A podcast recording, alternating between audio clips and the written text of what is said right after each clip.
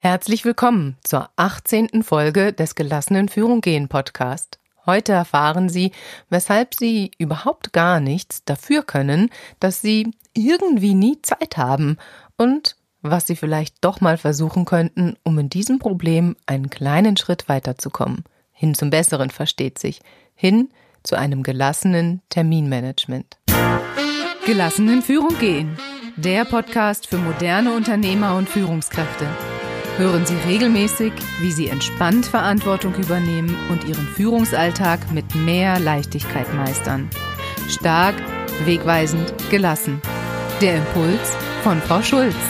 Sitzen Sie auch der Illusion der persönlichen Wirkmächtigkeit auf? Äh, bitte was? Ja, genau, der Illusion der persönlichen Wirkmächtigkeit. Das meint, dass sie glauben, und nicht nur sie, ich auch und viele andere ebenso, sie könnten etwas an ihrer Situation verändern, womöglich ganz alleine. Hm, verrückte Idee. Lars beispielsweise. Lars ist mit seinem Unternehmen, er ist Geschäftsführer, bisher ganz gut durch diese Krise gekommen. Sie erinnern sich, wir hatten da so ein paar unangenehme Zeiten. Kurzarbeit ist bei ihm Gott sei Dank nie notwendig gewesen und wird es vielleicht auch gar nicht werden. Und die Mitarbeiter sind in ihren Homeoffices auch ganz gut soweit klargekommen. Bisschen hat's geruckelt hier und da, kleine Problemchen, aber wo gibt es die nicht? Es sind ein paar Kundenaufträge weniger, aber die Lage ist noch nicht besorgniserregend. Und was Lars aber dennoch auch jetzt verstanden hat, ist, dass momentan von ihm ein paar ganz besondere Dinge besonders gebraucht werden. Nämlich vor allem ein Plan. Ein Plan, wie es noch während oder auch nach der Krise dann weitergehen soll. Und Lars hat sogar große Lust, sich über diesen Plan Gedanken zu machen und sich eine gute Strategie zu überlegen, wenn auch noch ein paar Unwägbarkeiten in der Zukunft auf uns lauern, aber ein Plan kann man sich trotzdem schon mal machen. Doch Lars, Lars kommt irgendwie einfach nicht dazu.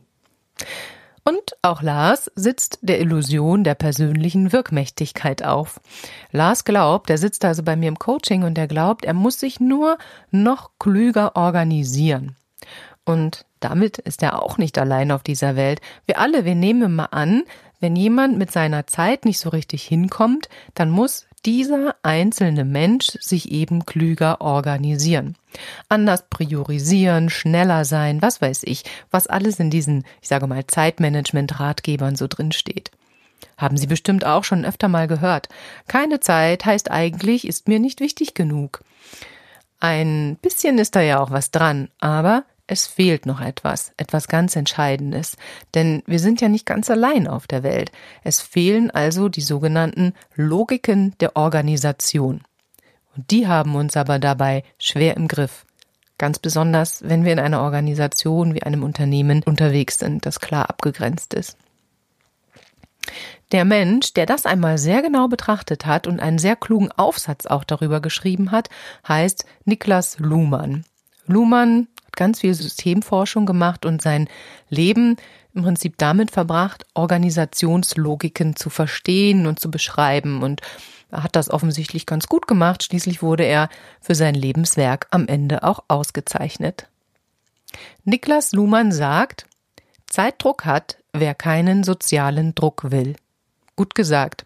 Was heißt das jetzt? Also, Luhmann sagt, der Ausgangspunkt allen Übels, das sei der Terminkalender. Denn in diesem Terminkalender landen in erster Linie Dinge, die einen Termin oder eine Frist im Sinne von in dieser Zeit muss das gemacht werden oder bis dahin muss das fertig sein hat. Und sehr viele dieser Fristen, die sucht man sich dummerweise irgendwie auch nicht selber aus, kennen Sie sicherlich auch. Und schon, schon fühlen wir uns einen ziemlich großen Anteil des Tages irgendwie fremdbestimmt. Denn die Zeit, die wir da in diesen Terminen verbringen, die gehört irgendwie gar nicht uns, sondern die gehört dieser einen bestimmten sozialen Situation, in der wir uns da gerade befinden. So bezeichnet es der Herr Luhmann. Termine und Deadlines sind nun mal typisch für Aufgaben, die mit oder für andere geleistet werden. Macht ja auch Sinn, wenn man halbwegs gleichzeitig vielleicht mit einer Aufgabe fertig sein will und die verschiedenen Tätigkeiten der einzelnen Menschen auf ein gemeinsames Ergebnis hinführen. Wer jetzt aber seine Zeit wieder zurückhaben will, der riskiert sozialen Druck. Wer also sagen will, ich nehme an dem Meeting nicht teil, weil ich mich um mein eigenes Thema kümmern möchte, der braucht verdammt gute Argumente. Und schon finden sie sich inmitten eines Konfliktes wieder. Und dabei wollten sie sich doch nur ein bisschen besser organisieren und Prioritäten setzen, ganz wie es im Zeitmanagementbuch steht. Stattdessen erfahren sie neuen Druck. Und dieser Druck verändert ihre Wahrnehmung von der Wichtigkeit der Aufgaben. Das ist auch interessant. Plötzlich erscheint nämlich alles, was unmittelbar mit oder für andere ist, viel wichtiger als die Aufgaben, die auf den ersten Blick nur für sie wichtig zu sein scheinen. Das Alleinarbeiten wird zur Nebensache und fällt hinten runter. Doch Sie ahnen es schon, auch der Plan, den der Lars anfertigen möchte, fällt erstmal hinten runter. Und dass der nicht ganz unwichtig ist, ich denke, das haben wir alle schon verstanden. Lars weiß also sehr genau, dass diese, ich nenne es mal Post-Corona-Strategie auch sehr wichtig ist. Doch, wie erwähnt, sie fällt eben immer wieder hinten runter, weil erst all die anderen Termine mit den anderen Menschen erledigt werden wollen. Hm. Kein gutes Gefühl, sondern Stress. Und dann gibt es da wohl noch einen zweiten Grund oder einen weiteren Grund, weshalb wir so gern dazu tendieren, unsere Kalender so voll zu knallen, beziehungsweise warum uns Zeit auch als ein so ein knappes Gut und so wertvoll vorkommt. Diese en vogue gewordene Verrechnung von Zeit in Geld. Kennen Sie alle. Zeit ist Geld, das Gefühl von, wenn Dinge zu lange dauern, werden sie zu teuer und so weiter. Und genau das ist die Argumentation des Zeitforschers Karl-Heinz Geißler. Und wahrscheinlich hat er nicht ganz Unrecht. Und ganz nebenbei, Leute, die irgendwie keine Zeit mehr haben, die müssen ja wohl irgendwie auch sehr erfolgreich sein, oder? Das letzte Jahrhundert hat jedenfalls sehr, sehr viel Beschleunigung erfahren und viel, viel schneller geht's mittlerweile irgendwie kaum noch. Und deshalb sind wir zur Verdichtung übergegangen. So sagt Karl-Heinz Geißler. Wir haben dabei das Gefühl dafür verloren, welche Vorstellung von Zeit eigentlich gut für uns ist und welche nicht.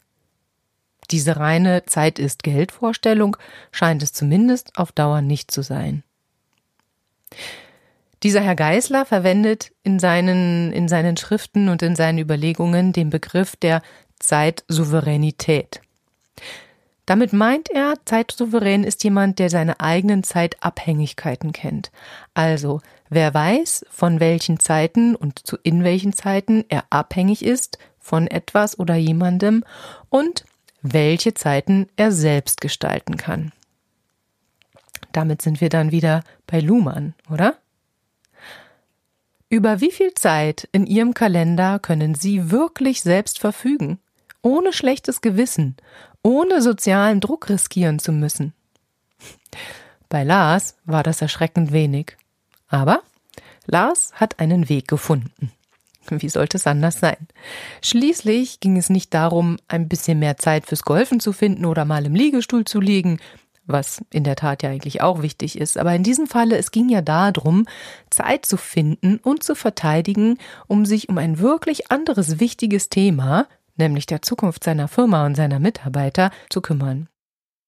Lars ist mit mir zusammen also seinen Terminkalender durchgegangen und wir haben bei jedem Termin gefragt, aus welchem Grund er glaubt, dabei sein zu müssen. Dabei war er hemmungslos ehrlich zu sich selbst. War es wirklich für das Thema relevant, dass er dabei war, oder war es eher der soziale Druck, den er befürchtete, wenn er den Termin absagt? Und so hat Lars einige potenzielle Lücken in seinem Kalender finden können. Er hat also seine Zeitsouveränität zurückerlangt und seine persönliche Wirkmächtigkeit. Da würde er aber gucken, der Herr Luhmann. Und dann begann der etwas unangenehme Teil, der dann aber eigentlich doch ganz gut verlief, denn Lars hatte sich ja gut vorbereitet. Das Absagen der Termine, an denen er nicht teilnehmen wollte. Termin für Termin hat er sich die entsprechende Begründung zurechtgelegt. Ha, merke, Begründung, nicht Ausrede. Selbst wenn es für den Lars so eine Begründung klang, musste er sicherstellen, dass es auch für den Kollegen, Mitarbeiter, dem er seine Absage präsentiert hat, auch eine Begründung ist und nicht wie eine Ausrede klingt. Und an manchen Stellen war das gar nicht so einfach, den Kollegen zu signalisieren, dass er sie nicht alleine lässt, sondern im Gegenteil, dass er ihnen zutraut, dass sie das Thema auch ohne ihn schaffen. Und er hat gleich noch einen obendrauf gesetzt. Er hat offizielle Alleinarbeitszeiten in seiner Firma eingeführt. Das konnte er, weil es seine Firma ist. Dieses Glück hat zugegebenermaßen jetzt nicht jeder. Jetzt muss Lars also nur noch durchhalten und nicht bei der nächsten Terminanfrage gleich wieder einknicken. Und Sie müssen das auch.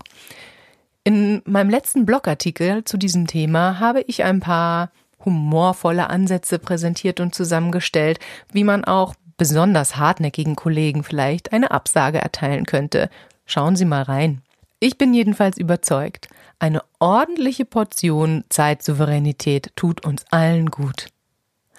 Ein bisschen Luft im Kalender verschafft uns auch die Luft, die wir brauchen, um heiter und gelassen zu bleiben und um die Führung zu übernehmen. Ein bisschen weniger Tunnelblick, ein bisschen mehr Zeit, die wir nicht gleich wieder in Geld verrechnen. Dafür ein bisschen mehr Klarheit über unsere Ziele und über unsere Strategien. Ein bisschen mehr überlegtes Handeln statt hektischen Umherlaufen. Das wär's, oder? Ja, das wär's. Mein Name ist Wiebke Schulz und ich bringe Sie gelassen in Führung. Und wenn Ihnen diese Folge oder mein Podcast generell gefällt, dann erzählen Sie es unbedingt weiter und hinterlassen Sie mir gerne Bewertungen. Und hören Sie auch beim nächsten Mal wieder rein. Beim nächsten Mal werden wir das Thema Strategieentwicklung zusammen mit dem Team, kann das überhaupt gehen und wie kann das auch ein bisschen Spaß machen vielleicht, beleuchten. Also, bis dahin, Ihre Frau Schulz.